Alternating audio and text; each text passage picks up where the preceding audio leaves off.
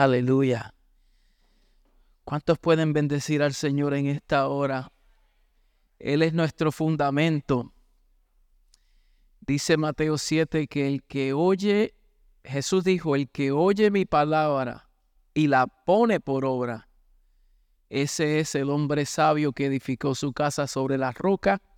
Vinieron las lluvias, los vientos, las tempestades y no cayó porque estaba bien fundamentada. La clave ahí es el que oye mi palabra y la pone por obra. El que, el que oye la palabra y no la pone por obra, ese, es el insensato que edifica sobre arena.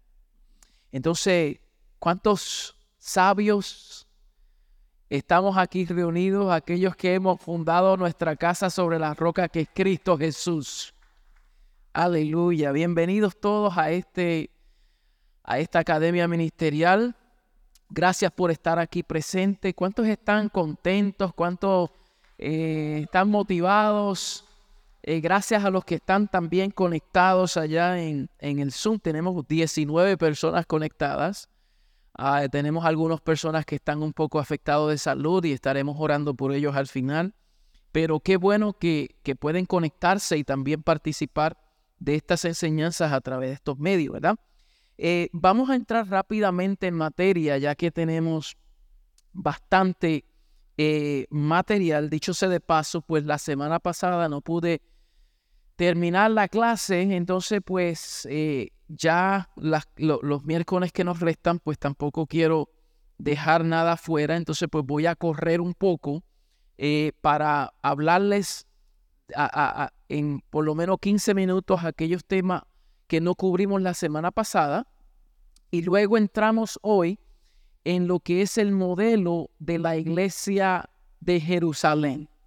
Ustedes saben que hemos estado hablando de, la iglesia, cuál es la naturaleza de la iglesia apostólica, y hay varias iglesias o modelos, mejor dicho, eh, en el orden bíblico, y, y esos modelos nos muestran a nosotros nos revelan principios que podemos sustraer nosotros para en este tiempo aplicar lo que es correcto y también mejorar las debilidades de estos modelos. Entonces, pues, ¿cuántos están listos para, para comenzar? Amén.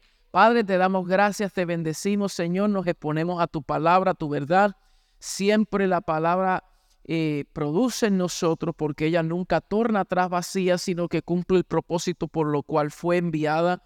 Y nosotros nos exponemos, Señor, sabiendo que tú eres quien nos habla a través de ella. Así que venimos con corazón abierto, mente receptiva, Señor, eh, eh, con actitud de estudiante para seguir siendo afirmado y creciendo en estos principios para nosotros poderlos manifestar y ponerlos en obra. En el poderoso nombre de Cristo Jesús, Señor nuestro. Amén y amén. Bueno, estamos hablando acerca del perfil de la iglesia apostólica y hoy pues vamos a darle la parte B de, las, de, lo que hablamos la, la semana pasada y lo voy a hacer poco corriendo, ¿verdad? Para entrar rápido en el modelo de la iglesia de Jerusalén. Entonces, hoy vamos a estar hablando, la semana pasada hablamos del modelo, de, eh, eh, perdón, de, patrones que pudimos ver de la iglesia en el Antiguo Testamento, ¿verdad? ¿Cierto? Eh, hoy, pues vamos a hablar de la dinámica que hay, la diferencia que hay entre lo que es la iglesia en términos singular y las iglesias, que la Biblia también lo muestra en forma plural. ¿Y qué significa las dos? ¿Verdad? Entonces, aquí la idea es de ver eh, la iglesia que en el Antiguo Testamento fue como una semilla, pero ahora en el Nuevo la vamos a ver creciendo como un árbol, ¿ok? Un árbol fuerte, un árbol robusto. Entonces, pues, hay prácticamente estos dos aspectos de la iglesia en el Nuevo Testamento y una es la iglesia universal y la otra es la iglesia local.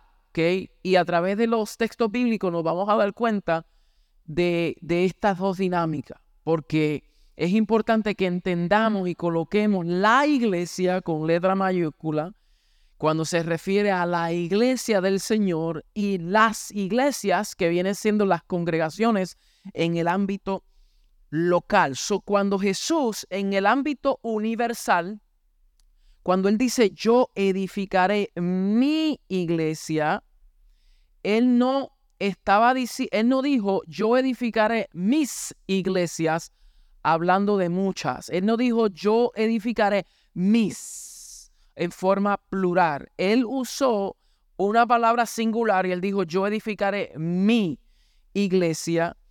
Eh, y las puertas del Hades no prevalecerán contra esa iglesia. Entonces, una iglesia así, eh, como, no, como, como no había más tabernáculos en el Antiguo Testamento, ni hubieron templos, sino que hubo un templo, un tabernáculo, pues de igual manera hay una iglesia, ¿verdad? No hubieron muchos tabernáculos, un solo tabernáculo. Entonces el libro de los Hechos muestra claramente cómo los primeros creyentes aceptaron este concepto de la iglesia. Ellos, los cristianos del primer siglo, pues se consideraban parte de su nación. Eh, los de Jerusalén sabían que eran de Jerusalén y no importaba dónde ellos estaban, ellos eran de Jerusalén, ¿verdad?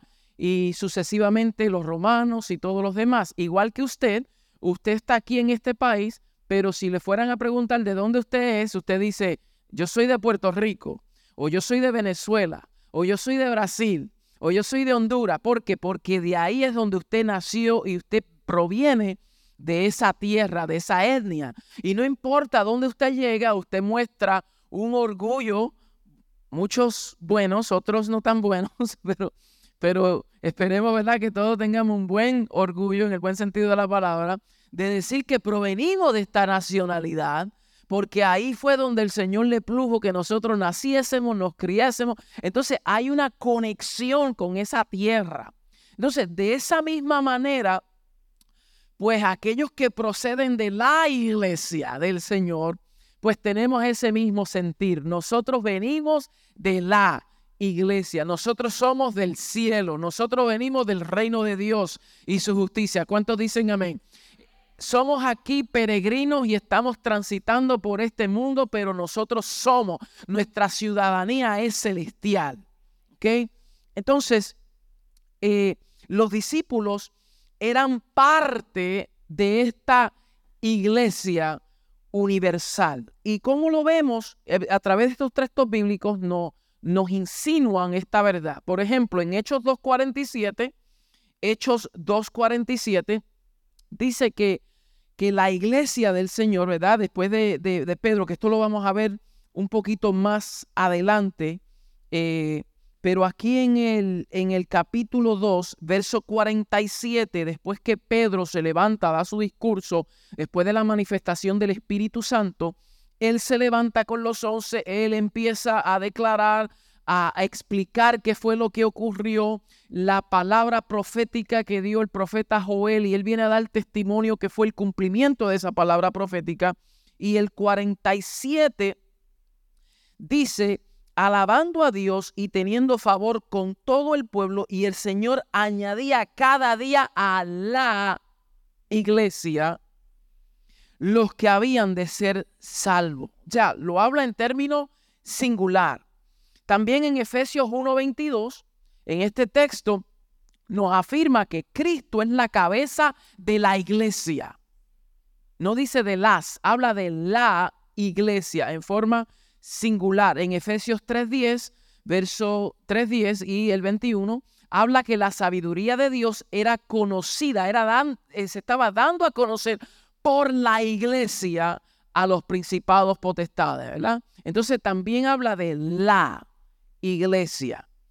Eh, también en, en Efesios 5, 23 al 32 y Colosenses 1, 18, dice que la iglesia es el cuerpo de Cristo, lo cual hemos abundado bastante en, eso. Y en 1 Timoteo 3, 5 eh, y el 15 también podemos ver cómo Pablo le está diciendo a Timoteo a cómo conducirse bien en la casa de Dios refiriéndose a la iglesia, ¿verdad? So, estos son términos que, que vemos en las escrituras refiriéndose a la iglesia en forma singular y cuando se refiere a ella está hablando de la universalidad de la iglesia. En otras palabras, la iglesia, el Señor tiene una iglesia en todas partes del mundo.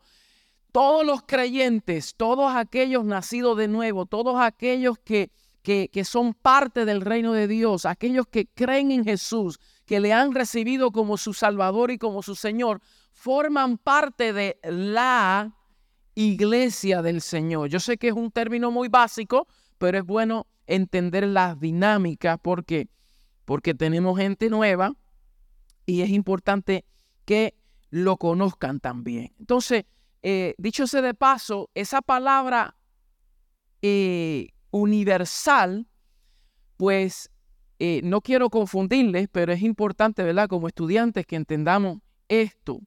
Cuando el credo de los apóstoles fue declarado por, creo que fue Ignacio en el año 110 después de Cristo, él fue un sacerdote, un obispo eh, de Antioquía y él por primera vez cuando ellos vienen y establecen el credo de los apóstoles, que el credo de los apóstoles no fue algo que estaba escrito en la Biblia, usted nunca verá el credo de los apóstoles en la escritura, pero sí está viendo todas las doctrinas apostólicas con en un credo para afirmar que Dios es uno, Él es Padre, Hijo, Espíritu Santo, que, que venimos, que el Señor Jesús es el Señor, que Él dio su vida, que Él nació de una virgen.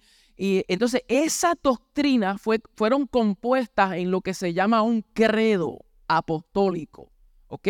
Ese credo luego fue eh, reformado a través de los tiempos, pero inicialmente el primero que usa la palabra católico fue este obispo llamado Ignacio de Antioquía. Y cuando él está escribiendo eso, cuando ellos están escribiendo ese credo apostólico, están afirmando que la iglesia es una y es católica. Pero esa palabra católica significa universal en el original, en el griego no se está refiriendo a la denominación del catolicismo apostólico romano como nosotros lo conocemos hoy. Aunque después de eso se desprende esa denominación, si pudiéramos decirle, pero el intento inicial de decir la iglesia es católica, una, está hablando de la universalidad de que la iglesia, siendo muchos, somos uno. ¿Entendimos eso? Ok. Muy bien. entonces, cuando hablamos de eso, a eso es que nos estamos refiriendo. Eso en sí, la iglesia, si vamos a hablar de la raíz de la palabra griega, la iglesia sí es católica en el sentido que es universal. Pero la iglesia no practica las doctrinas del catolicismo romano como nosotros conocemos hoy, que después de todo eso, pues viene el papado y vienen las costumbres, las liturgias y, y, vienen eh, las doctrinas que se han torcido, que afirman que María es la madre de Dios y muchas de las teorías pues vienen, bueno, si Jesús es Dios, ¿cierto? Sí, Jesús es Dios. ¿Y María es madre de Jesús? Sí, ah, pues María es madre de Dios. Entonces de ahí es donde vienen esas, eh, eh, esas ¿cómo se dice? Distorsiones, distorsiones. Nosotros obviamente no creemos lo que la Iglesia Católica Apostólica Romana cree en ese sentido de la palabra, pero estamos en una escuela y entonces cuando hablamos de escuela tenemos que corregir o tenemos que aclarar alguna de estas terminologías, ¿verdad? Para que entendamos de dónde provienen. Eso obviamente se puede abundar mucho más, pero no es el punto hoy. Entonces vamos a hablar ahora de la iglesia local la iglesia local, aquí es donde nosotros vemos muchas referencias bíblicas de la palabra iglesia usándose en término plural, las iglesias. So, dentro de esta única iglesia universal, habían muchas congregaciones locales la cual nosotros podemos referirle a iglesias. Obviamente las iglesias estamos refiriendo siempre a quién? ¿A quién? A la gente, ¿verdad? So, el concepto era del todo, eh, eh, eh, de, de, de, de todas eran parte del todo. ¿Entienden? Todas estas congregaciones locales eran parte de un todo. Es decir, cuando usted va a un ATM de Bank of America, en ese ATM es una representación micro, micro de lo que es Bank of America. Bank of America es una organización, una compañía, pero tiene muchos sucursales establecidos en todas partes del mundo. Y entonces, como quiera, si usted hace daño a una de esas máquinas, está haciéndole daño a Bank of America. Entonces, el mismo concepto es con las iglesias, eh, eh, con relación a la iglesia del Señor. Hoy, lamentablemente, muchas personas tienen una mentalidad divisionalista, ¿verdad? Eh, ¿Cómo es? Dividida. Entonces nos vemos independientes. Entonces vemos aquella iglesia y entonces la mía es mejor y, entramos en competencia y entonces a veces con actitudes eh, un poco fuertes, hostiles con otras iglesias, cuando en verdad somos parte de un solo cuerpo. Es triste cuando hay pastores o, líderes dicen, no vayas a esa iglesia, no, no vayas allá, no apoyes a esa iglesia. E, eso es feo, ¿verdad? Entonces, aunque sí hay un orden y no todo el mundo hace como quiere, ¿verdad? Porque debe de haber un orden. Eh, y, y, los maduros entienden eso, cuál es ese orden, el compromiso que uno tiene con su iglesia local. Yo creo mucho en el orden, pero en sí somos parte de una familia, somos parte de una iglesia y todos debemos de procurar la unidad de la fe, ¿verdad? Eh, eh, hasta que lleguemos a la unidad de la fe, dice Pablo en, en Efesios 4. Entonces, eso significa que debemos de tener una mentalidad global y local. Debemos de entender que aunque somos una expresión de una iglesia local, pero debemos de abrazar la iglesia global, la iglesia del Señor, que a esa es la cual el Señor vendrá a buscar. La iglesia, su iglesia. Entonces, en esta iglesia local o locales vemos diferentes expresiones a través de las escrituras. Primero, vemos la iglesia en la ciudad. Y mire todos estos textos bíblicos y todas estas ciudades, ¿verdad? Eh, donde nosotros podemos ver la expresión de estas iglesias. So, vemos en Hechos 1, en Hechos 1, nosotros vemos el nacimiento. El Señor es cabeza de la iglesia y aquí Él da las enseñanzas finales concernientes a su reino. Después de tres años y medio, ustedes saben que Él viene resucita, envía a sus discípulos a que vayan a Jerusalén, ¿se acuerdan? Y que vayan y esperasen allá dentro de no muchos días que recibirían el bautismo del Espíritu Santo. Y entonces a partir de hechos, nosotros vemos que Él da pruebas indubitables. Él habla concerniente al reino por 40 días después de su resurrección. Jesús está enseñándoles acerca del reino de Dios. Entonces llegan a Jerusalén y ustedes ven el bautismo del Espíritu Santo que ocurre a partir del capítulo 2. Esto nace de 120 discípulos de Jesucristo. Estaban en un aposento, reunidos en una casa, un aposento es la parte superior de una casa. Era una casa y tenía como una, un techo, una casita más arriba, en un segundo piso, y en esa habitación, en esa casa, en ese aposento, ahí estaban unánimes orando juntos cuando de repente, como un estruendo, el Espíritu Santo se manifiesta. Y por causa de eso, por causa de eso, Pedro, cuando da su discurso, tres mil personas se convierten. Imagínese que usted tenga 120 personas y de momento, de un momento a otro, 3000. ¡Wow! Eso fue la, la crecimiento más rápido en la historia. ¡Puf! De 120 a 3000 personas.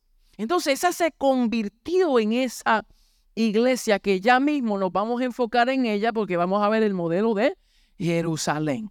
Pero aquí vemos en Hechos, vemos que se refiere a la iglesia en Jerusalén.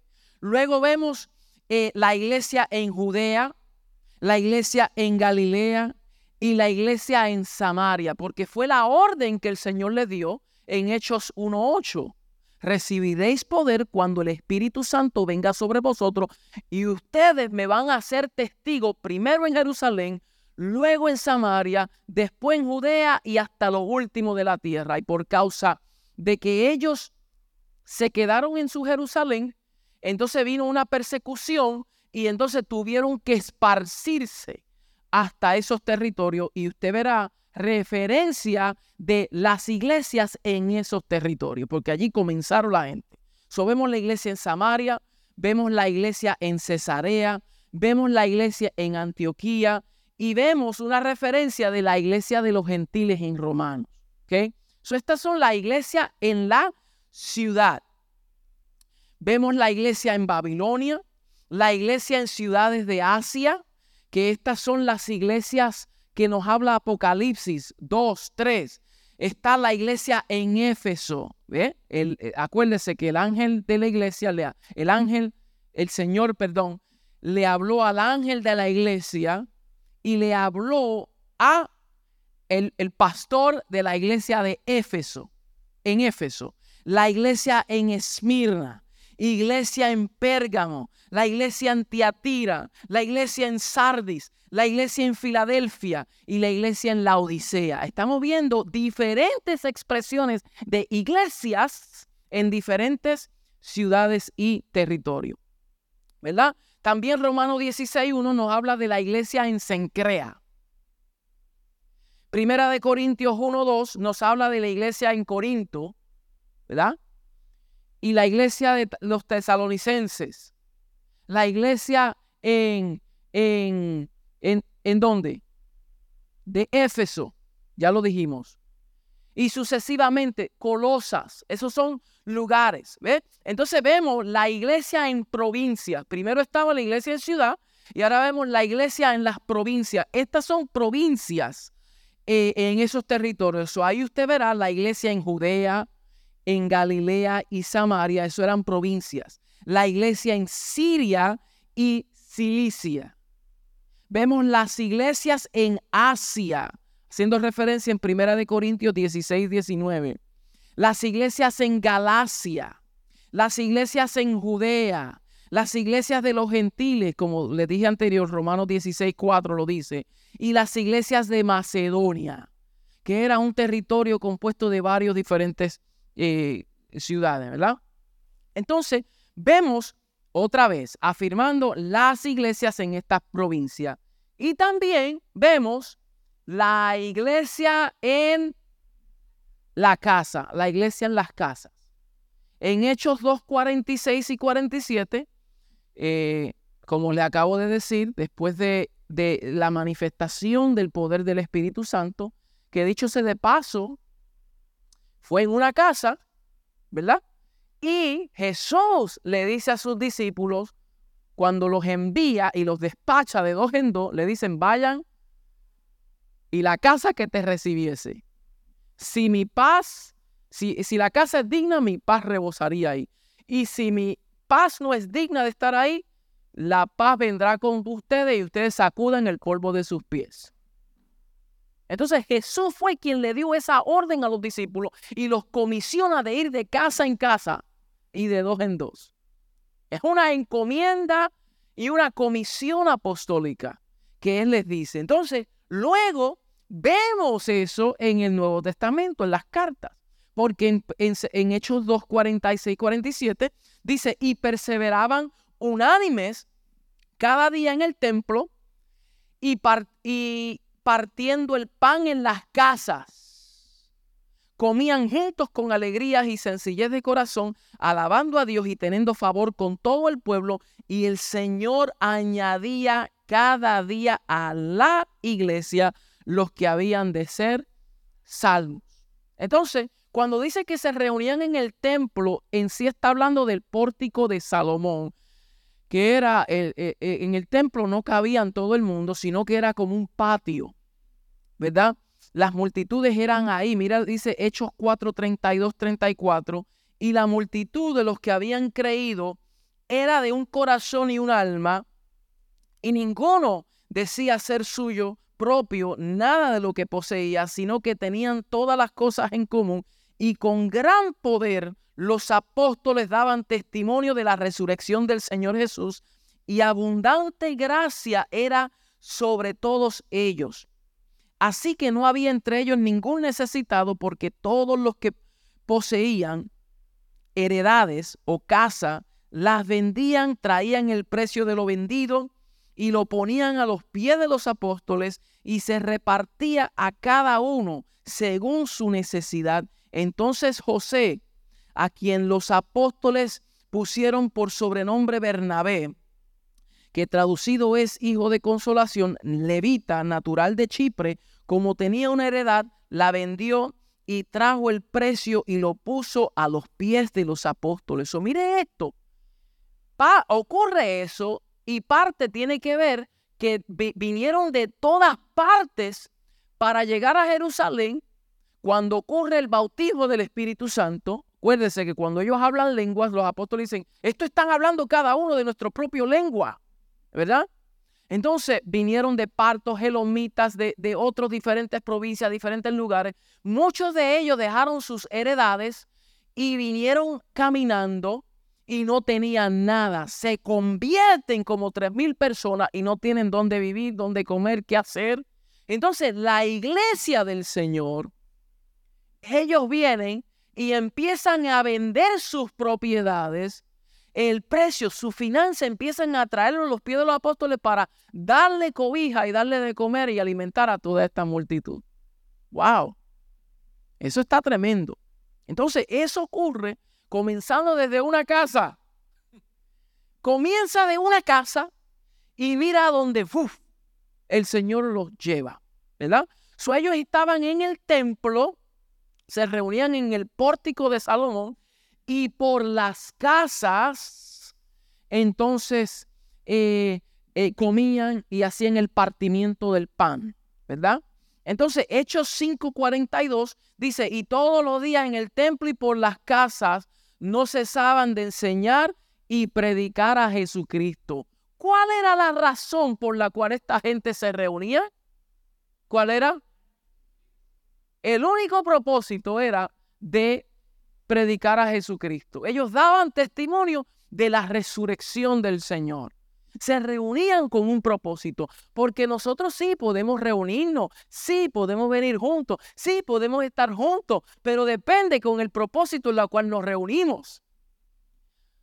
Porque aunque es bueno festejar y en tiempo de bueno compartir, pero Cristo tiene que ser el centro de nuestras reuniones.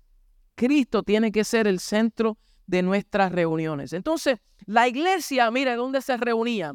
Dice Romanos 16, 3, 5, en casa de Aquila y Priscila. Por eso Pablo, si ustedes pueden, busquen conmigo Romanos 16, 3 al 5. No lo puse en la pantalla, pero busque Romanos 16, 3 al 5. Pablo está diciendo, salúdeme también a la iglesia de su casa. Refiriéndose, perdón, el verso 3, saluda a Priscila y Aquila, mis colaboradores en Cristo Jesús, que expusieron su vida por mí, a los cuales no solo yo doy gracias, sino también todas las iglesias de los gentiles. Saluda también a la iglesia de su casa. Saludar a Epaneto, amado mío, que es primer fruto de Acaya para Cristo. O sea, aquí Pablo está diciendo, usó los dos, dijo las iglesias y la iglesia que está en la casa de quién? De Priscila y Aquila. Entonces vemos también en 1 Corintios 16 la misma referencia. Él está saludando a la iglesia que se reúne en la casa de Priscila y Aquila. Colosenses 4:15, él dice, salúdenme a la iglesia que está en la casa de ninfas. Son ninfas también era un colaborador fiel del Señor donde hospedó y tenía en su casa una iglesia, una iglesia. También vemos en Filemón 1, 2, dice, en casa de Apia y de Arquipo. Ahí tienen nombres para nombrar a sus hijos. ¿Ok? Apia, Arquipo. Imagínense, Arquiposito, ven acá. Arquiposito Junior y Apia. Wow, wow. Eso eran sus nombres, pero el punto es que mire dónde se reunía la iglesia. en las casas. Los discípulos abrían sus casas para que la iglesia del Señor se reuniese. Por eso es que nosotros creemos en los grupos familiares, los grupos de vida. Ese es el propósito porque es bíblico. La iglesia neotestamentaria se reunía no solamente en el pórtico de Salomón, hablando del templo, donde todos se reunían y todos recibían a lo mejor una instrucción general, pero también se reunían en las casas donde eran discipulados de uno a uno.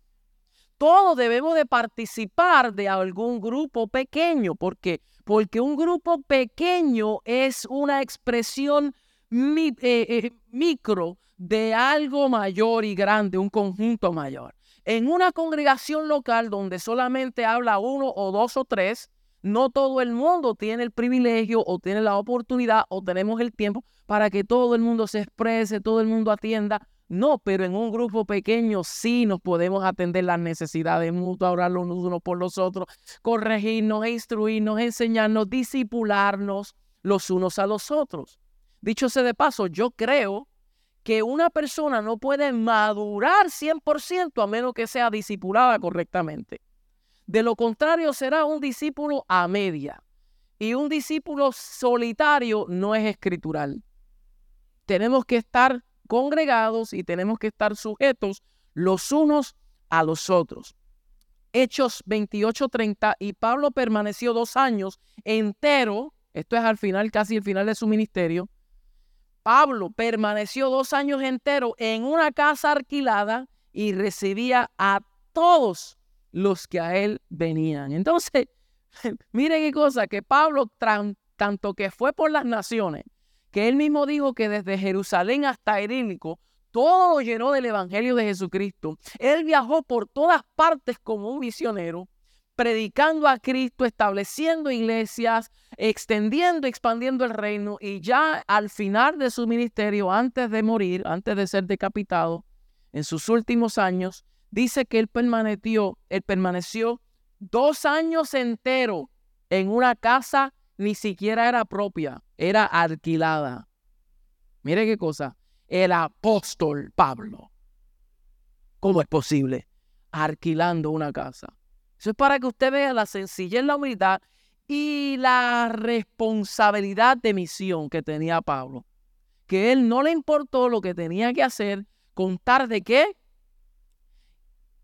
De predicar a Cristo y enseñarles concerniente al reino. Porque si usted sigue leyendo, dice que lo que enseñaba era los principios del reino a toda esa gente. Entonces, esta era esta era su misión, su, su sentir, su encomienda, ¿verdad? So, en resumen, la iglesia local, como réplica y representante de la iglesia universal, puede definirse como una familia que se reunían por los siguientes objetivos. Ellos se reunían para adoración y edificación. O sea, adoraban juntos y se edificaban. Ellos fueron marcados por una confesión de fe. Aquellos que proclamaron y aquellos que confesaron al Señor Jesús. Esa palabra confesión no es solamente decir, sí, yo creo que Jesús existe. Esa palabra confesar significa estar uno en acuerdo con lo que Dios dice. Eso es confesión. Estar en acuerdo con lo que Él dice, decir lo mismo que Dios dice. O sea, eh, eh, eh, no solamente repetirlo por repetición, sino decirlo por convicción porque lo que él dijo es verdad. Entonces yo confieso que Jesús es el Señor. Wow. Si confesare que Jesús es el Señor y que Dios le levantó entre los muertos, entonces seremos verdaderamente salvos. Entonces, ellos vivían una vida disciplinada, eran dirigidos bajo los ministerios de supervisión que Cristo estableció en la iglesia, o sea, que ellos se sujetaban a la doctrina apostólica eh, usted lo ve en, Hechos, eh, que bueno, lo vamos a ver en, el modelo de Jerusalén. Pero ellos se sujetaban al liderazgo. Ellos no eran rebeldes. No, que, este, ¿quién se cree que este que me está mandando? Como a veces nosotros hacemos hoy, que no entendemos y no vemos la gracia de Dios operando en un líder o alguien que Dios llamó, porque lo, lo subestimamos, lo vemos de menos, lo vemos en poco. Mire, mire, mire, Saulo, hablando de Pablo, que era Saulo, su nombre es Saulo, luego el Señor le cambió su nombre a Pablo, Saulo de Tarso, el gran Bueno, antes de ser apóstol, el gran soldado, celoso, fariseo de fariseo, de la tribu de Benjamín, circuncidado al octavo día, en cuanto a la ley irreprensible, hablando de Pablo. ¿Usted sabe quién Dios usó para comisionarlo al ministerio? Ananías. Y Ananías Posiblemente un viejito campesino que no tiene nombre, que la Biblia ni siquiera lo vuelve a nombrar. No es el mismo Ananías, esposo de Zafira. Es otro Ananías. No se vuelve a mencionar Ananías nada más en la escritura. Y este Ananías, Dios le habla y se le presenta y le dice que reciba a este Saulo, al que perseguía la iglesia. Señor, pero ese no es Saulo el que persigue la iglesia. Recíbelo. Ok, Señor, si tú lo dices, yo lo recibo. Y fue quien le impuso las manos a Saulo, lo sana porque él perdió la vista y recobra la vista, lo bautiza y lo envía. Entonces, Miren la humildad que nosotros decimos, no, no, no, a menos que sea el gran apóstol, el doctor fulano de tal, el profeta grande que me ponga las manos y venimos aquí esperando, ay, que ponga mi mano, que ponga las manos sobre mí, que ore por mí, que ore por mí. Él es el hombre de la unción, que, que me toque, que me toque, que me toque, que, me, que ore por mí. Porque queremos que sea el gran hombre. Y subestimamos aquellas personas que a lo mejor no tengan renombre, pero sí son usados por el Señor y son comisionados para lanzar a los próximos Pablo. Entonces, nunca podemos subestimar estas cosas. No las subestamos, no las subestimemos, sino que con humildad reconozcamos que Dios puede usar a quien quiere para comisionarnos. Dicho sea de Pablo, dicho de paso, Pablo, quien ustedes conocen la trayectoria de Pablo, quien trajo a Pablo a Antioquía fue Bernabé. Bernabé estuvo primero. Y él viene, trae a Pablo y después Pablo, ¡pum!, fue lanzado. Y Bernabé no dijo, yo, yo llegué aquí primero. ¿Quién se cree que es este? Si yo llegué aquí. No, él no le importó nada de eso. Él entendió que estaba, que era parte de una comisión divina y Dios levanta a quien quiere y le da gracia a quien quiere darle gracia. Y Bernabé entendió, yo pude colaborar, yo fui un colaborador. A lo mejor no fui el primero, pero soy un buen segundo. Entonces eso habla de humildad, ¿verdad? entonces, eh, vemos que la iglesia se, se sujetaba. También vemos la obediencia y la enseñanza de Cristo de acuerdo a la gran comisión. Ellos obedecieron, ellos respondían, ¿verdad? Eran establecidos en los primeros principios de la doctrina de Cristo. Eh, como nos habla Hechos 2.42, que ellos se sujetaban a la doctrina de los apóstoles. Mire eso, ellos se sujetaban a la doctrina de los apóstoles, a las enseñanzas, en el partimiento del pan y las oraciones. Entonces guardaban y conmemoraban la muerte de resurrección de nuestro Señor Jesucristo. Eran gobernados localmente bajo el señorío de Cristo, pero reconociendo su unidad en espíritu con todos los demás creyentes en su localidad, así como en todo el mundo. Ellos entendían, se sujetaban a la iglesia local, pero también al cuerpo universal y perseveraban, perseveraban en esa doctrina apostólica. Mira esa palabrita clave, perseveraban. Porque una cosa es comenzar y otra cosa es perseverar. Perseverar es hasta terminarlo. No importando cuál sea la circunstancia, no me daré por vencido. Yo voy a perseverar, voy a ser consistente, voy a ser persistente. Wow. Entonces, ahora vamos a ver el perfil de la iglesia de eh, el modelo de Jerusalén. ¿okay? So, el modelo de Jerusalén.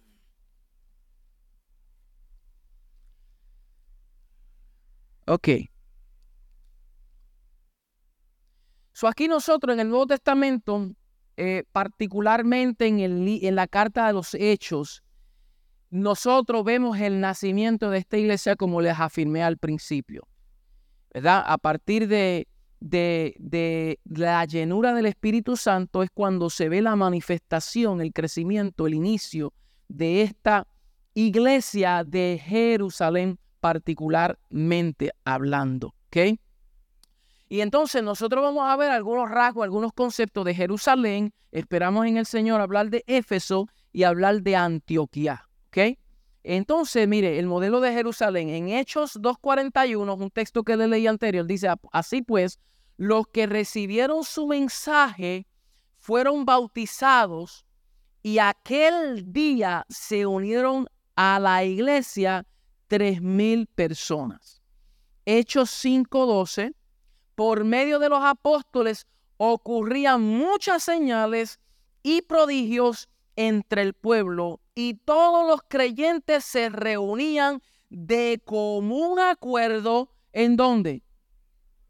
En el pórtico de Salomón. Eso es clave, subraye común acuerdo.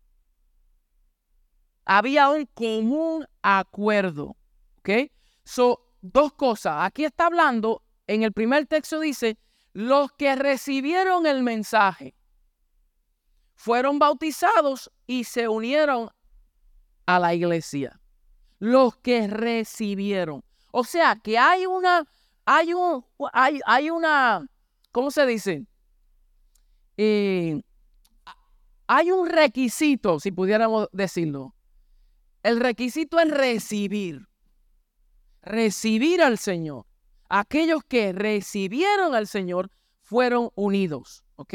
Hay que recibirlo. Por medio de los apóstoles se hicieron estas señales, pero dice que estaban en común acuerdo en el pórtico de Salomón.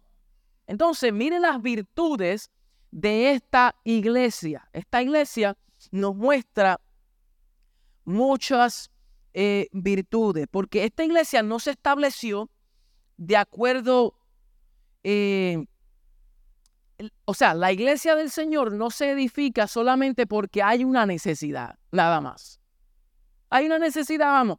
La iglesia del Señor se edifica con un propósito, porque hay un propósito. Y esta iglesia es una iglesia de propósito, ¿verdad?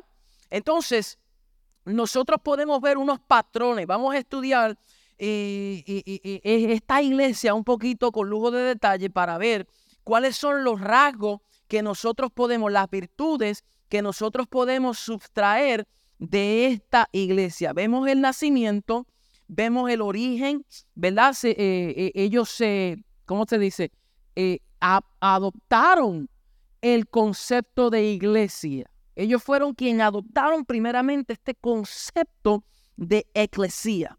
Era una iglesia única en el momento porque no había existido otras iglesias en ese tiempo.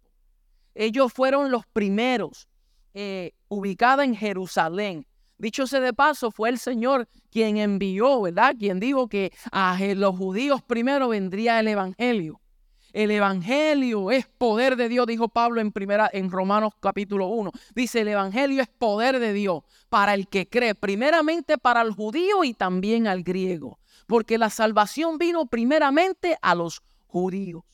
Así fue como el Señor lo, lo quiso. Entonces, primero los judíos y los judíos fueron los primeros en ver eh, o, tener expresión de esto que llamamos iglesia. Era pastoreada por los doce apóstoles. Usted sabe el privilegio que tenía esa iglesia, que tenía los doce apóstoles del Cordero.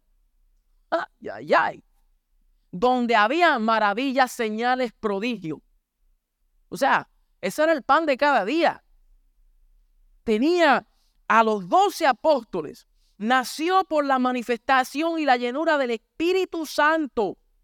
¡Wow! O sea que ellos, nosotros hoy recibimos todo eso por la fe, pero ellos fueron los que estuvieron en el aposento alto.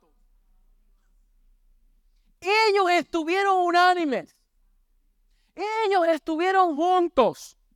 Ellos estuvieron en común acuerdo.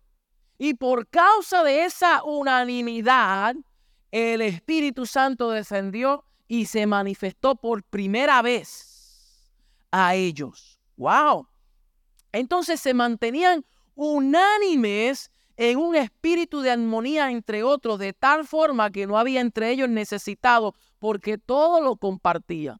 Entonces, mira esto, esta iglesia tenía algo fuerte, tenía algo fuerte.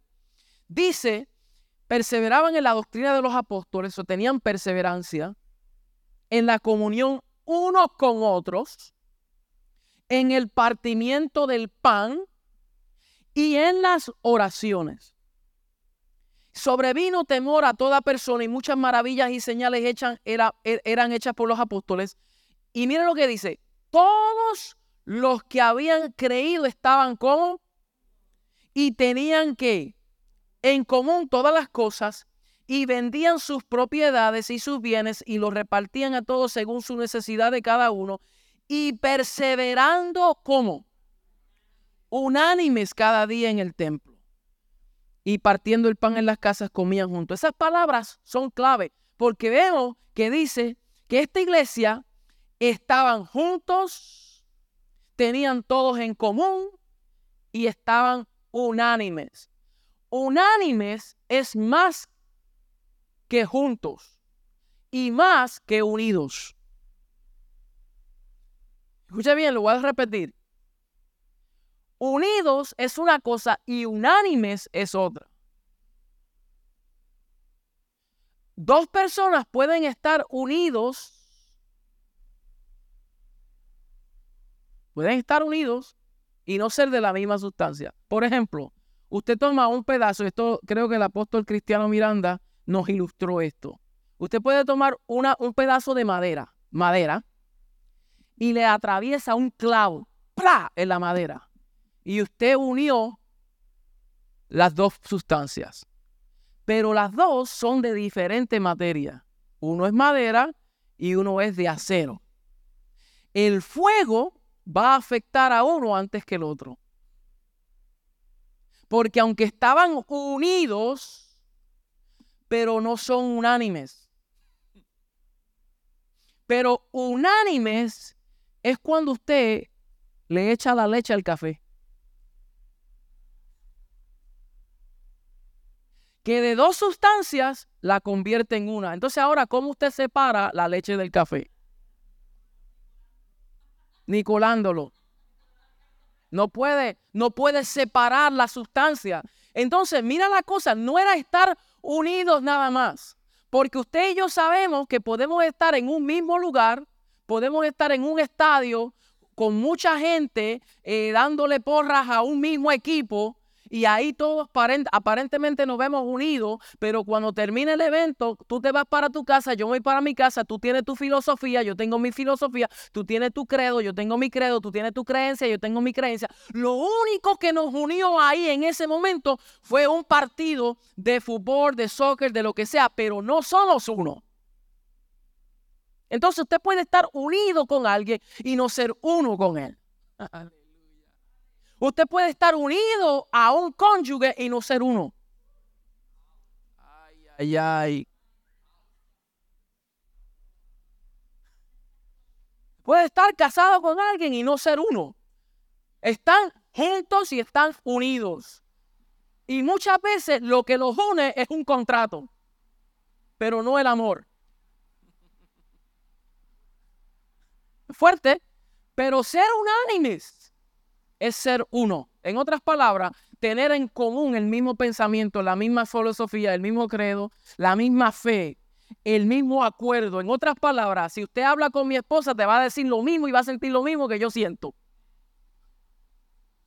O sea, eso fue lo que el Señor quiso ilustrar, que cuando ustedes lo vean a usted, cuando ustedes lo vean, me ven a mí.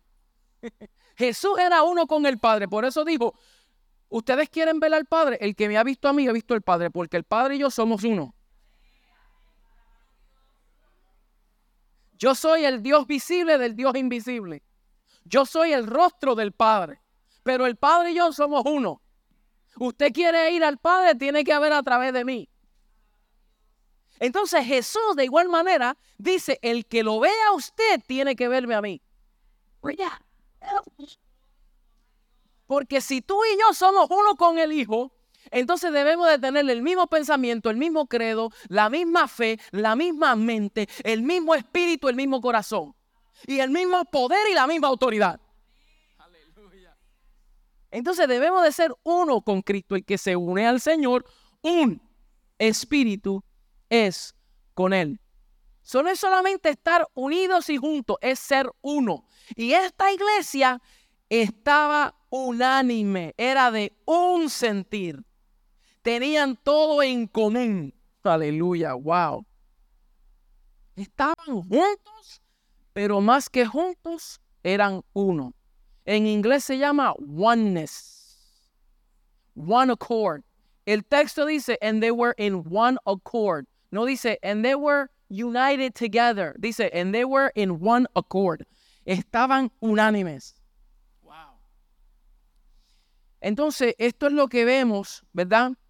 Todos los días en el templo. Pero, esta iglesia, aunque tenía fortalezas, tenía muchas fortalezas, se sujetaban a sus apóstoles, participaban de la doctrina apostólica, estaban unánimes,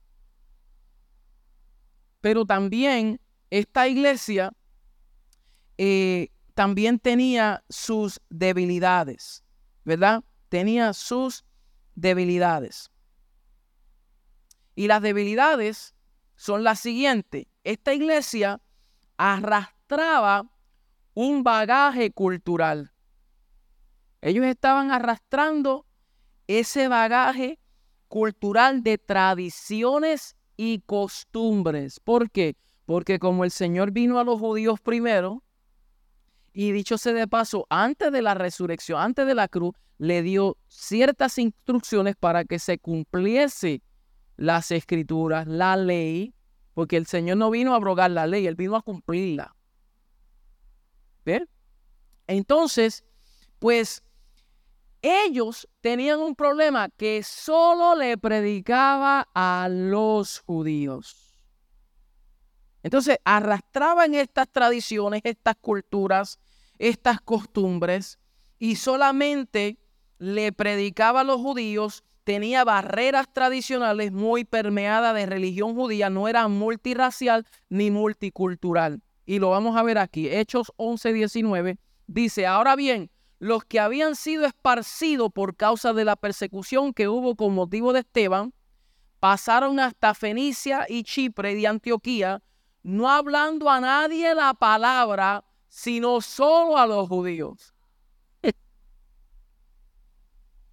So, mire, en consecuencia de, en consecuencia de la persecución, ellos salieron, pero cuando salieron, no hablaban con nadie sino con los judíos nada más. Entonces evangelizaban solamente a menos que tú eras judío. Eso eran medios raciales. Y mire bien, poder del Espíritu Santo manifestado. Hablaron en lengua, vieron los prodigios y milagros, estaban unánimes, estaban juntos, estaban unidos, pero solamente a los judíos nada más. solo predicaban a los judíos, tenían barreras tradicionales eh, le creaba barreras para otro llegar. Inconscientemente o consciente, no lo sé, pero ellos creaban un poquito de esas barreras, ¿verdad? Dependían mucho de sus tradiciones. Por eso constantemente el Señor tenía que trabajar con ellos. Inclusive el mismo Pedro, apóstol Pedro que caminó con Jesús, consistentemente estaba luchando con eso. Eso lo vamos en que en Hechos 10. Cuando él, ustedes saben que sube a la azotea y, de momento viene un lienzo, se desciende y Dios en visión le dice, le muestra un montón de animales y le dice, Pedro, mata y come. Y él dice, Señor, cosa inmunda yo jamás he comido. Y el Señor le dice, no llames inmundo lo que yo santifique. El Señor no le estaba mostrando una dieta a Paula que comiera esto y no comiera esto, aunque yo creo que sí ¿verdad? Para nuestra salud. Tampoco es que vamos a ser unos desordenados y decir, ah, Pablo, no, tenemos que también disciplinarnos. Pero, pero aquí no, el Señor no estaba refiriéndose a eso. ¿Qué estaba el Señor mostrándole? Trabajando con la mente de Pedro. Mi pastor decía este refrán, bien poderoso. Dios está ofendiendo su mente para revelar lo que hay en su corazón. ¿Se acuerda? Manasira, ¿verdad? Dios está ofendiendo tu mente para revelar lo que hay en tu corazón.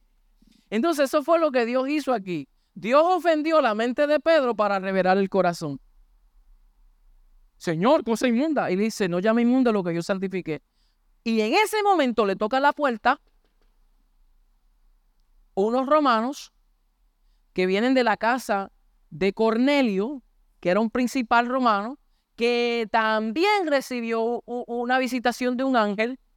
Y como él tuvo una experiencia con el Señor, él envía, el Señor le dice que envíe a sus soldados, a su gente, a sus líderes, a, a la casa de Simón, Pedro, para que, para que Pedro viniera a su casa y le explicara todas esas cosas.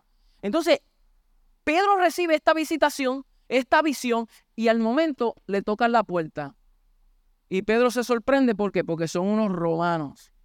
Pero él accede y él responde. Y cuando ve se da cuenta que el Espíritu Santo se estaba manifestando a los gentiles también. Entonces, ¿qué quiero decir? Que los judíos, y si principalmente Pedro estaba luchando con estas cosas, imagínese la iglesia. Imagínese la iglesia.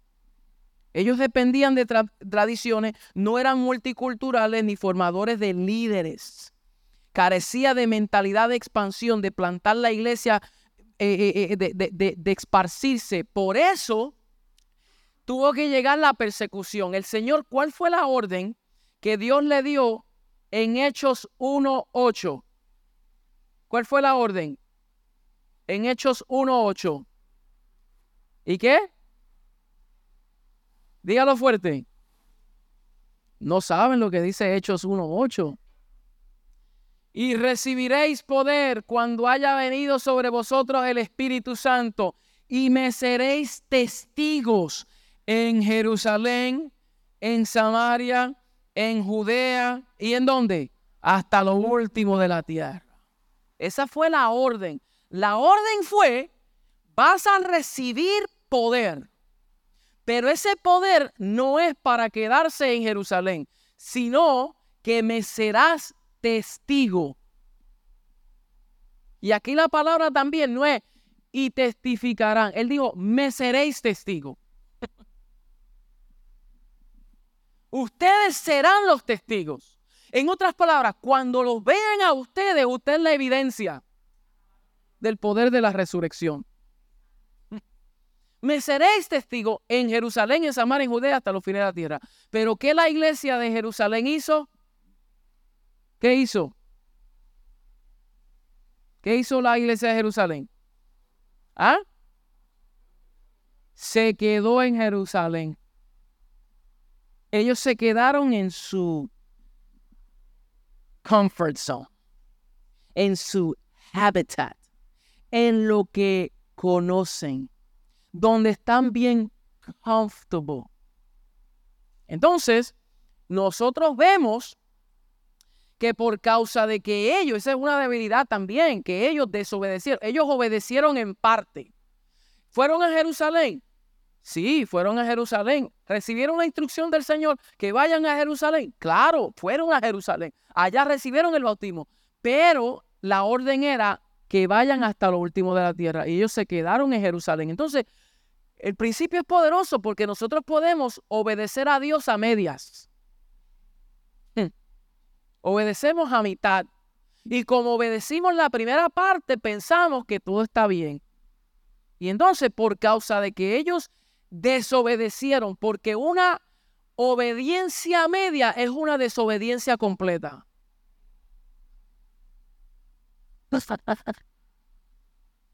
Ellos desobedecieron, no fueron. Y por causa de eso vino la persecución. Que vemos en Hechos 8.1. Mire aquí. Pero cuando venga el Espíritu Santo sobre ustedes recibirán poder y serán mis testigos tanto en Jerusalén como en toda Judea y Samaria hasta el último de la tierra. ¿Qué dice ahí? Hechos 1.8. Y miren lo que dice Hechos 8.1. Y Saulo estaba allí y probando, aprobando la muerte de Esteban. Aquel día se desató una gran persecución contra la iglesia en Jerusalén. Y todos, excepto los apóstoles, se dispersaron por todas las regiones de Judea y Samaria. ¡Wow! Entonces, el principio es, como el apóstol Basilio nos dice, si no lo vas a hacer por persuasión, según Hechos 1.8, lo vas a hacer por persecución, según Hechos 8.1. Porque la orden de Dios se tiene que cumplir. Entonces, cuando estamos muy comoditos, el Señor tiene que mover las aguas. Y usó a Saulo, el mismo que luego edifica la iglesia, el mismo que las edifica, el mismo que predica el Evangelio, fue el instrumento que Dios usó para traer la persecución y enviarlos y, expulsarlos a todo tipo de lugares. Que llegaron hasta Antioquía, llegaron por causa de esa persecución. Mira qué cosa. Se esparcieron en todas partes. Entonces el Señor estaba viendo y dice, ustedes Jerusalén, la iglesia de Jerusalén, no entendieron mi propósito este Espíritu Santo no es para incubarlo, no es para ustedes nada más. Es para que todos vengan al conocimiento. Mire, mire qué interesante que en Hechos 10, vamos allí otra vez, a ver, a ver otra vez Hechos 10, donde, eh, donde la, experiencia de Cornelio y Pedro. Busque eh, Hechos 10, 28. Hechos 10:28. Mire, Pedro, cuando llegaron estos varones de Cesarea, solicitando a Pedro para que viniese porque Cornelio le había llamado, que tuvo esta experiencia, miren, miren las palabras de Pedro. Las palabras de Pedro les dijo, vosotros sabéis cuán abominable es para un varón judío juntarse o acercarse a un extranjero Está diciendo abominable. Lo que es un judío a juntarse con un extranjero. Ahora, claro está que Pedro aquí, Dios lo está transicionando. él no se quedó con ese pensamiento. No quiero hacerlo ver mal. Él entendió que era abominable para un judío, pero empezó a ver la gracia de Dios. El Espíritu le estaba abriendo la vista. Y dice, y dice, pero a mí me ha mostrado Dios que a ningún hombre llame común o inmundo. So él entendió que aquella visión no tenía nada que ver con comida. Él dice, a mí el Señor me mostró que a ningún hombre lo llame común o inmundo. So él entendió el mensaje, él entendió la visión. Dice, por lo cual al ser llamado vine sin replicar. Mira la obediencia de Pedro, aún en contra de la tradición, porque era abominable para un judío juntarse con extranjeros. Sin embargo, cuando él recibió la dirección de Dios, la orden de Dios, él no le importó las tradiciones de los hombres y él oyó la voz de Dios y fue hasta ese lugar. Entonces Cornelio dijo, hacen cuatro días, a esta hora yo estaba en ayunas y a la hora novena, mientras oraba en mi casa, vi que se puso delante de mí un varón con vestidos resplandecientes y dijo, Cornelio, tus oraciones han sido oídas y tus limonas han sido recordadas delante de mí. Envía pues a Jope y haz venir a Simón, el que tiene por sobrenombre Pedro, el cual mora en casa de Simón, un curtidor junto al mar, y cuando llegue, Él te hablará. Así que luego envié por ti y tú has hecho bien en venir. Ahora pues todos nosotros estamos aquí en la presencia de Dios para oír todo lo que Dios te ha mandado. imagínese que alguien tenga una visión y que el Señor le diga, ve a fulano de tal, ponga su nombre, y que esa persona te busque y te diga, te están buscando porque tú tienes algo que decir al que te envió, al que procuró por ti. Y usted diga, mira, rayo, ¿qué voy a decir yo? Sí, usted tiene un mensaje. Imagínese que eso le ocurra. Usted rápido, no sé si haría, ay, Dios mío, padre. Espérate, déjame orar un momentito. Déjame orar rápido. Déjame meterme un ratito a orar. ¿Sabes? Hello. Tú fue ahí friendo y comiendo vamos, tú tienes una palabra del Señor. Y cuando Él llega, entonces Pedro abriendo su boca dijo, en verdad comprendo que Dios no hace acepción de persona, sino que en toda nación, lo que vimos la semana pasada, en toda nación se agrada del que le teme y hace justicia. Dios envió mensaje a los hijos de Israel anunciando el Evangelio de la paz por medio de Jesucristo. Es el Señor de todos. Y empieza Él a dar este recorrido, ¿verdad? De, de, de, de, de, esa experiencia de Jesús, de toda su trayectoria. Y dice el 15, y cuando comencé a hablar, cayó el Espíritu Santo sobre ellos también ellos también, como sobre nosotros al principio. O sea, que hubo otra manifestación del Espíritu Santo, igual que ocurrió en el aposento alto. Aquí lo está diciendo.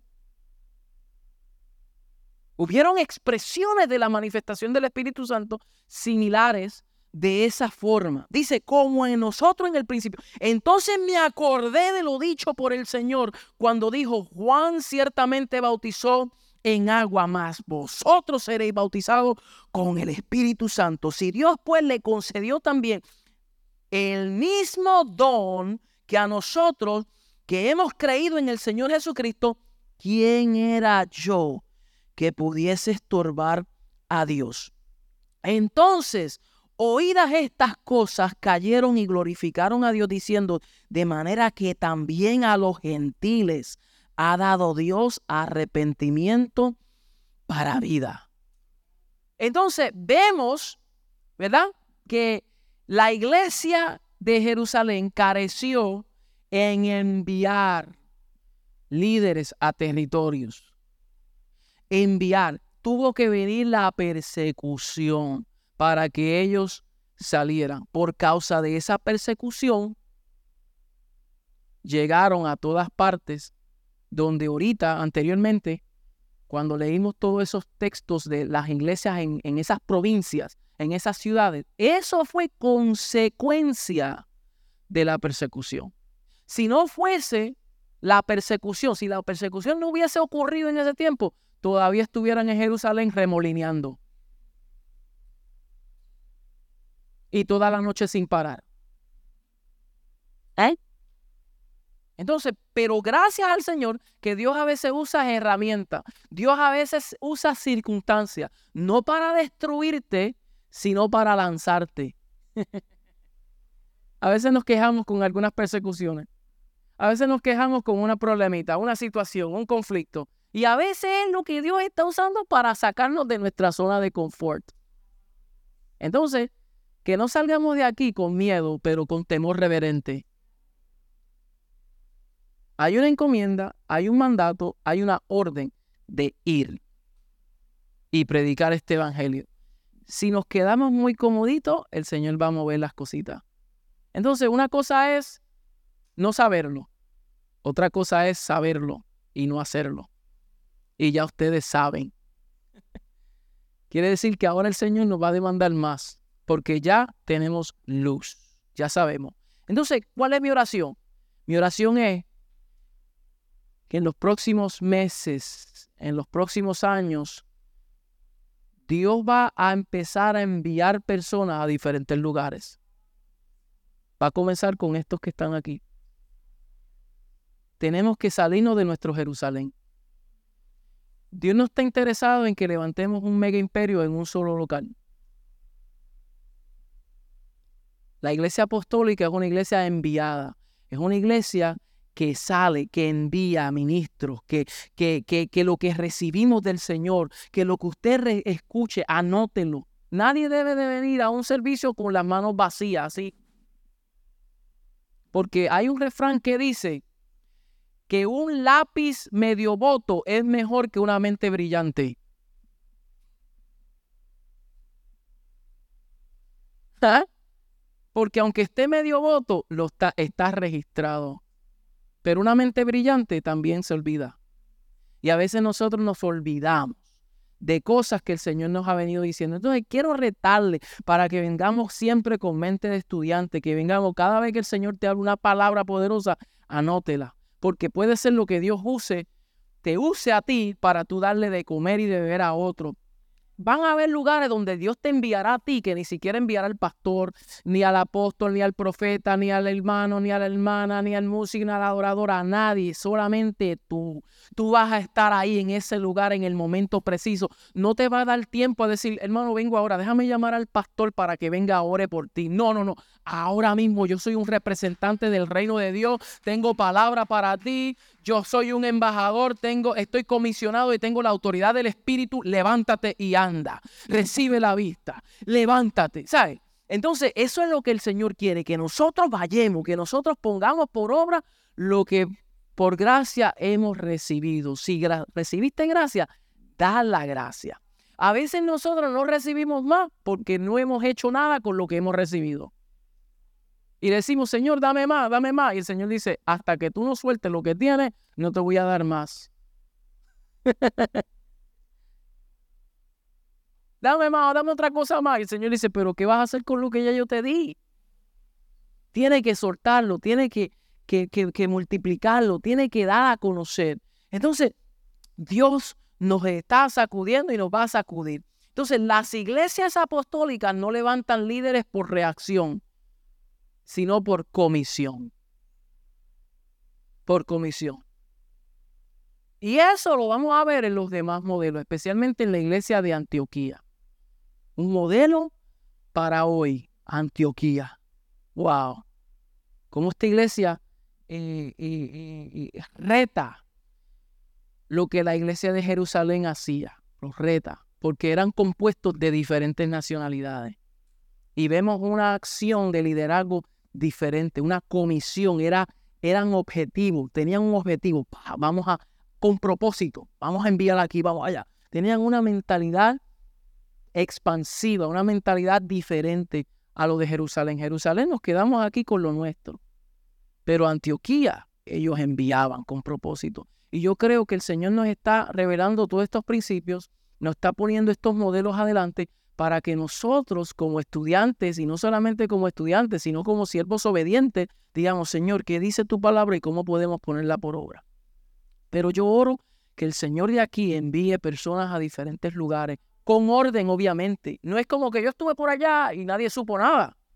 No, con orden, con un plan estratégico, con una palabra, con una encomienda, con un apoyo, no llaneros solitarios que se disparan y hacen no, que, que, haya un orden y que nosotros digamos, vamos a hacer esto, vamos a hacer aquello, vamos a hacer lo otro, que no nos conformemos con nuestro Jerusalén, porque aquí, qué lindo, aquí las luces están bonitas, aquí me gusta la silla, aquí me gusta la alfombra, aquí me gusta el aire acondicionado. Mi hermano, si usted no va, yo voy y ustedes se quedan con todo esto, pero mi interés es que el reino de Dios se expanda. El reino de Dios se expande. Y eso lo vamos a ver en las próximas semanas. Así que, mis amados, con esto los dejo. Yo espero que eh, hayan sido edificados. No sé si rápidamente, no tenemos mucho tiempo, ya se nos acabó el tiempo, pero una o dos preguntas. Eh, ¿Alguien que, que quiera preguntar algo, claridad de algo? ¿Alguien? Dígame, mi amado. Fuerte para que te oigan en la... Ya, gracias los católicos que hablando de católicos, de la Iglesia Católica. La Iglesia Católica todo un modelo que era efectivo, era un exacto. Y la Iglesia Católica se desplazó por todo el mundo. Y es una donde hubo a España, ha hecho igualito. Exacto. Bueno, ¿qué pasa con la Iglesia? Por los dos. ¿Quién es el cuales estamos divididos. Dice, ¿a quién responder? Sé que respondemos a Cristo. Exactamente. Eh, eh, y es falsa, y es, la tierra. Como iglesia vemos el modelo, el modelo de las iglesias, todas respondían al Señor. Todas respondían al Señor. No hay ninguna referencia que dice que había que responderle a un hombre. Todas al Señor se sujetaban. Entonces, ese es el problema de la Iglesia Católica, que pusieron el papado y ahora el Papa es el que está arriba y todos responden a él. Pero en sí, la Iglesia del Señor responde a aquel quien dijo, Él es la cabeza del cuerpo. Ahora, eso de responderle al Señor no quiere decir, ahora yo no me voy a sujetar a mi hermana, ni me voy a sujetar a mi pastor, ni me voy a sujetar al apóstol, porque yo respondo al Señor. Ahí está la distorsión. ¿Por qué? Porque nosotros somos el cuerpo de Cristo. Entonces, como cuerpo de Cristo, Cristo mismo dirige su iglesia a través de los que Él comisiona. Y el mismo Señor dijo, sujetaos a los pastores e imitad su fe. ¿Entiendes? Dígame.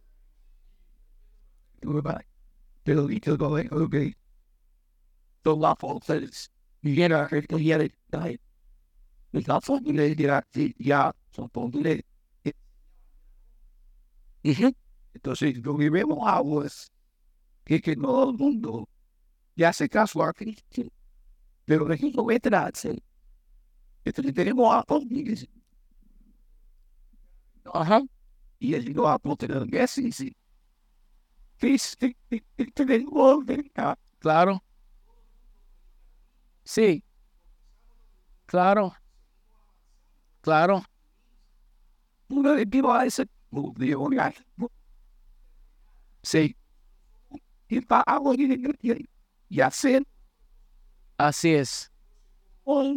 Hombre. Tiene la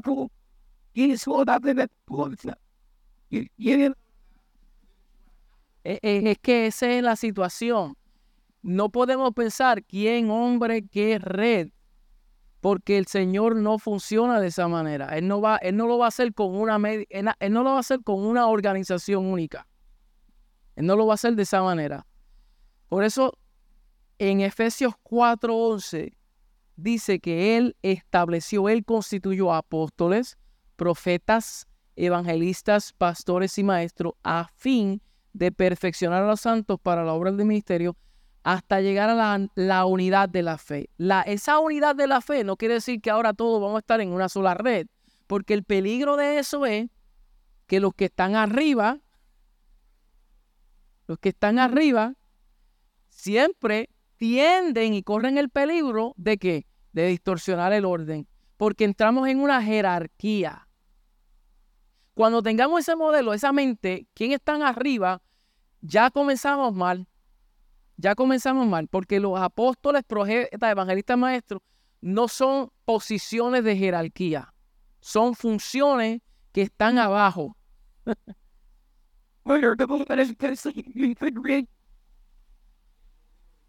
Exactamente.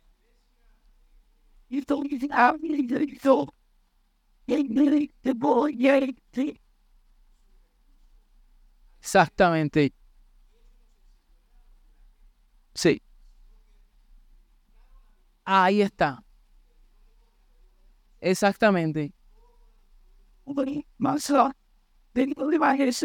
Dice. Cuando nosotros prediquemos el Evangelio para dar a conocer esta verdad, es para hacer dos cosas. La evangelización de los perdidos, para que vengan otros al conocimiento de Cristo. Y la segunda es la edificación de la iglesia. So hay muchas congregaciones, muchas iglesias locales que están en crisis. Podemos verla con Corinto. ¿Cómo Pablo le dirige la carta a Corinto? A los santos, a los santificados, a los llamados, a los escogidos. Y después en el capítulo 5 se oye que entre ustedes hay aberraciones, que pecado ni a los gentiles se llama. Wow, espérate un momentito, ¿qué pasó aquí? Lo llama a los escogidos, los santos, y después dice, entre ustedes, mira qué desorden hay. No es nada diferente que hoy. Si Pablo a la iglesia de Corinto los llamó separados y escogidos y después los corrige y le dicen, ustedes están que son carnales, niños espirituales. ¿Qué diferencia hay que tengamos congregaciones en estado de infancia, infantiles? Claro, nosotros tampoco podemos venir y, acercarnos con prepotencia, que nosotros lo sabemos, que somos los únicos. No, vamos a aprender, pero entiendo tu sentir, porque yo entiendo de dónde nace esto. Es que nosotros vayamos eh, madurando y vayamos creciendo para que se vea la misma expresión que hubo en el primer siglo. Ahora, la iglesia del primer siglo no es el techo es la plataforma. Jesús dijo, cosas mayores harían ustedes. So, nosotros no es para retroceder en cierto sentido, como que seamos, porque si no tenemos que ponernos túnicas y sandalias también. ¿Eh? Entonces tenemos que hacer todo lo que ellos hicieron. Y no, ellos no fueron el techo, ellos fueron el fundamento. Jesús dijo, ustedes como fundamento, de aquí se desprende para que la iglesia sea edificada y sea una iglesia gloriosa. Entonces, de piedras muertas, de piedras desechadas, ¿verdad? Por los hombres, ahora con esas piedras es que vino a edificar su iglesia.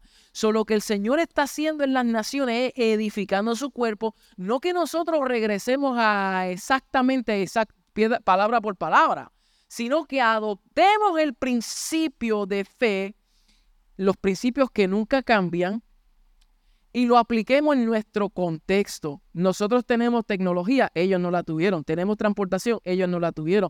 Tenemos medios de comunicación, ellos no la tuvieron. Tenemos recursos que pudiéramos hasta erradicar la pobreza del mundo. Ellos no la tuvieron. Sin embargo, ellos mostraron más fe y más pasión y más dedicación con lo poco que tenía y nosotros con lo mucho estamos bien atrasados. Entonces, hasta que la iglesia de hoy no entienda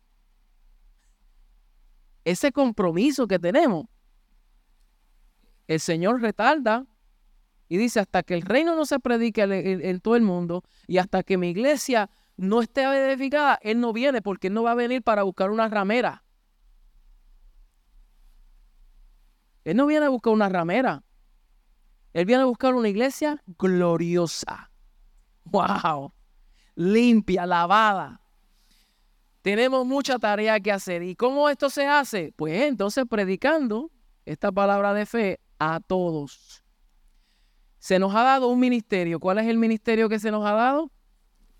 El ministerio de la reconciliación. Y la palabra de reconciliación para que ministremos, reconciliemos al hombre con Dios y nos reconciliemos los unos a los otros. Entonces, cuando tú y yo, nosotros, tenemos este sentir, pues podemos ministrarle y cada cual en su localidad, en su lugar. Por eso Pablo decía, yo no voy a ciertos lugares donde otro ya está edificando. Pablo mismo respetaba el orden y decía, hay lugares donde, porque él no fue el apóstol de todo, fue considerado el apóstol a los gentiles porque Dios lo comisionó para que de él se desprendiera, pero no era para que él sea el tope. Él siempre decía, yo como el abortivo, el más pequeño de todos, yo lo que fui un instrumento para que ustedes se sujeten a Cristo. Entonces, de igual manera, nosotros con esta comisión no es para nosotros posicionarnos encima. Es siempre para dar testimonio de Cristo y para que la iglesia se sujete al Señor de ella, de Cristo. Aleluya. Con este terminamos, si no quedamos a la... en esa misma línea. La jerarquía crean hombres, ¿verdad? Que son amadores de sí mismos. Entonces, ah, nosotros sabemos que el primer mandamiento habla de que amarás a tu Dios sobre todas las cosas, ¿verdad? Entonces, si nosotros entendemos el concepto de lo que Dios quiere traer es que Él es el todo en todo, ¿sabe? Nosotros, nosotros no podemos crear, porque por eso es que vienen tantas divisiones de iglesia y gentes creando iglesias a su imagen, a la iglesia de Fon, la iglesia de, esto, la iglesia de, you know, entonces, ajá, exacto. La iglesia de, entonces, ¿qué pasa? Que cuando ese, ese apóstol o ese pastor hace algo y se cae de en pecado algo, todo se disipa porque están mirando ese hombre cuando la palabra de Dios dice, amarás a tu Dios sobre todas las cosas. Amén. Y entonces ese es el problema con esa jerarquía. Y como dice la palabra, que en, en el fin, ¿verdad? Van a haber amadores de sí mismos, hombres, ¿verdad? Amadores. Y dice, huye de ellos.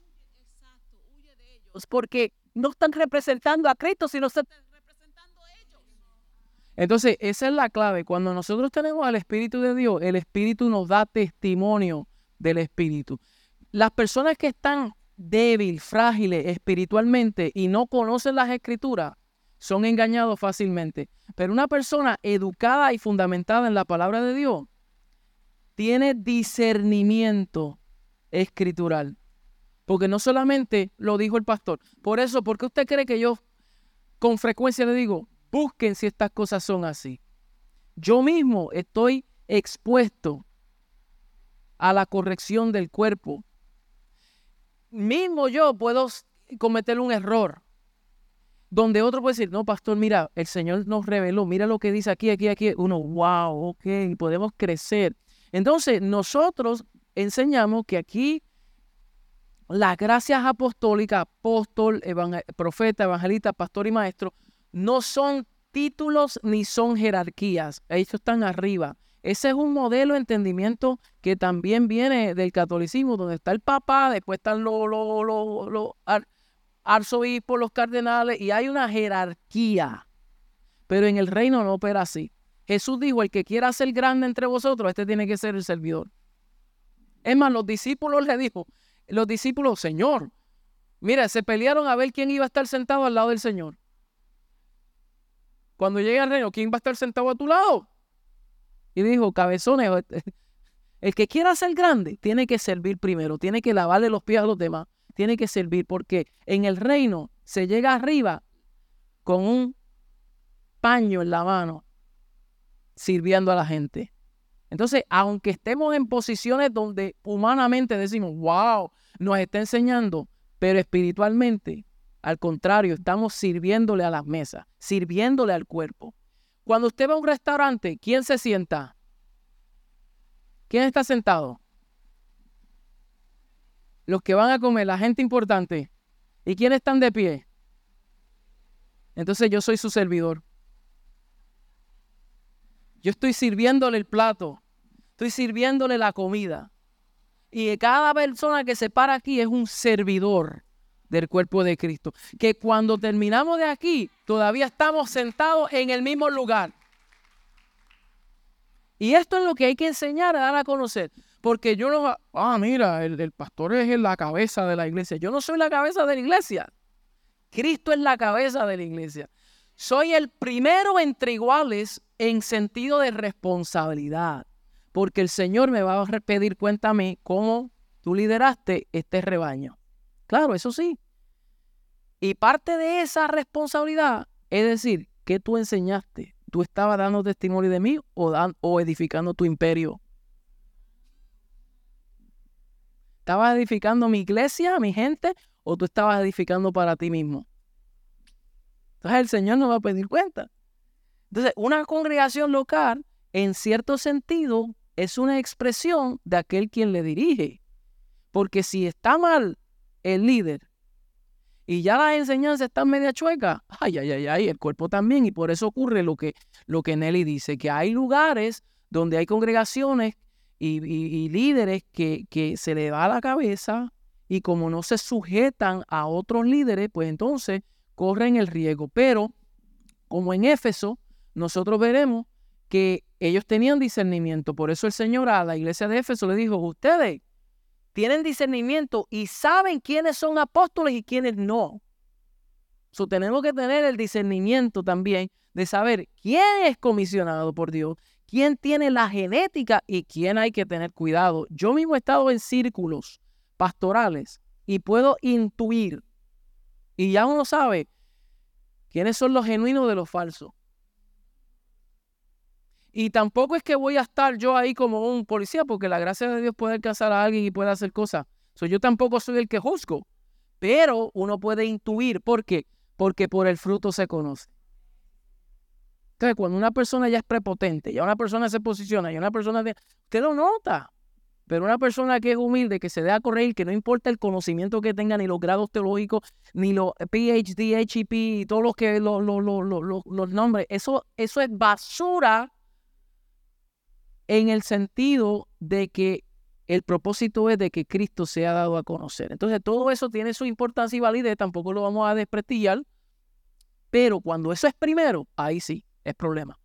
Cuando eso es una herramienta, nada más, entonces es válido porque el conocimiento es importante y es bueno. Y yo siempre estimulo a que las personas se eduquen y se preparen siempre y cuando que usemos todo ese conocimiento para dar a conocer a Cristo y para edificar a su obra y su reino sea expandido y extendido.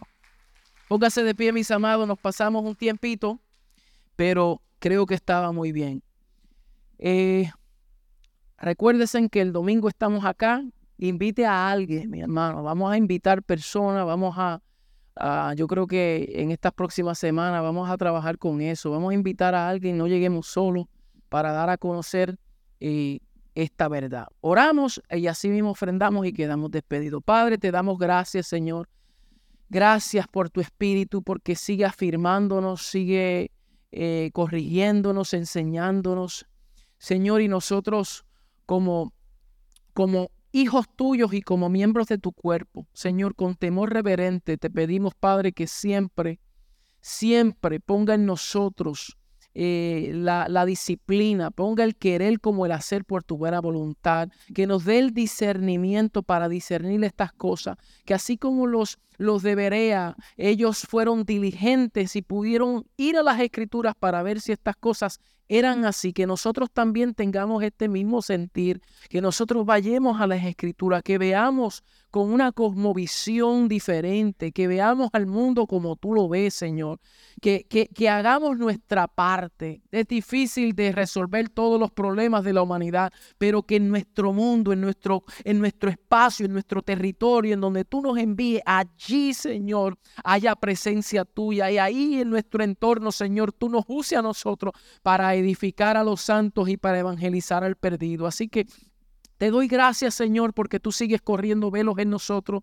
Tú sigues instruyendo y enseñándonos para que nosotros podamos crecer hasta la estatura del varón perfecto. Que lleguemos a la unidad de la fe, al conocimiento del Hijo de Dios y hasta la estatura de la plenitud de Cristo. Para que no seamos niños fluctuantes llevados por doquiera, por toda doctrina estratagema de hombres que con artimañas del error y con astucia lo, lo enseñan, Señor. Si nosotros que sino que crezcamos en amor, que seamos edificados para que cada uno de nosotros como miembros de tu cuerpo, según cada actividad propia de cada miembro, Señor, nosotros lo apliquemos, lo ministremos los unos a los otros para ir edificándonos en amor. Así que te doy gracias y te bendecimos en el nombre poderoso de Cristo Jesús.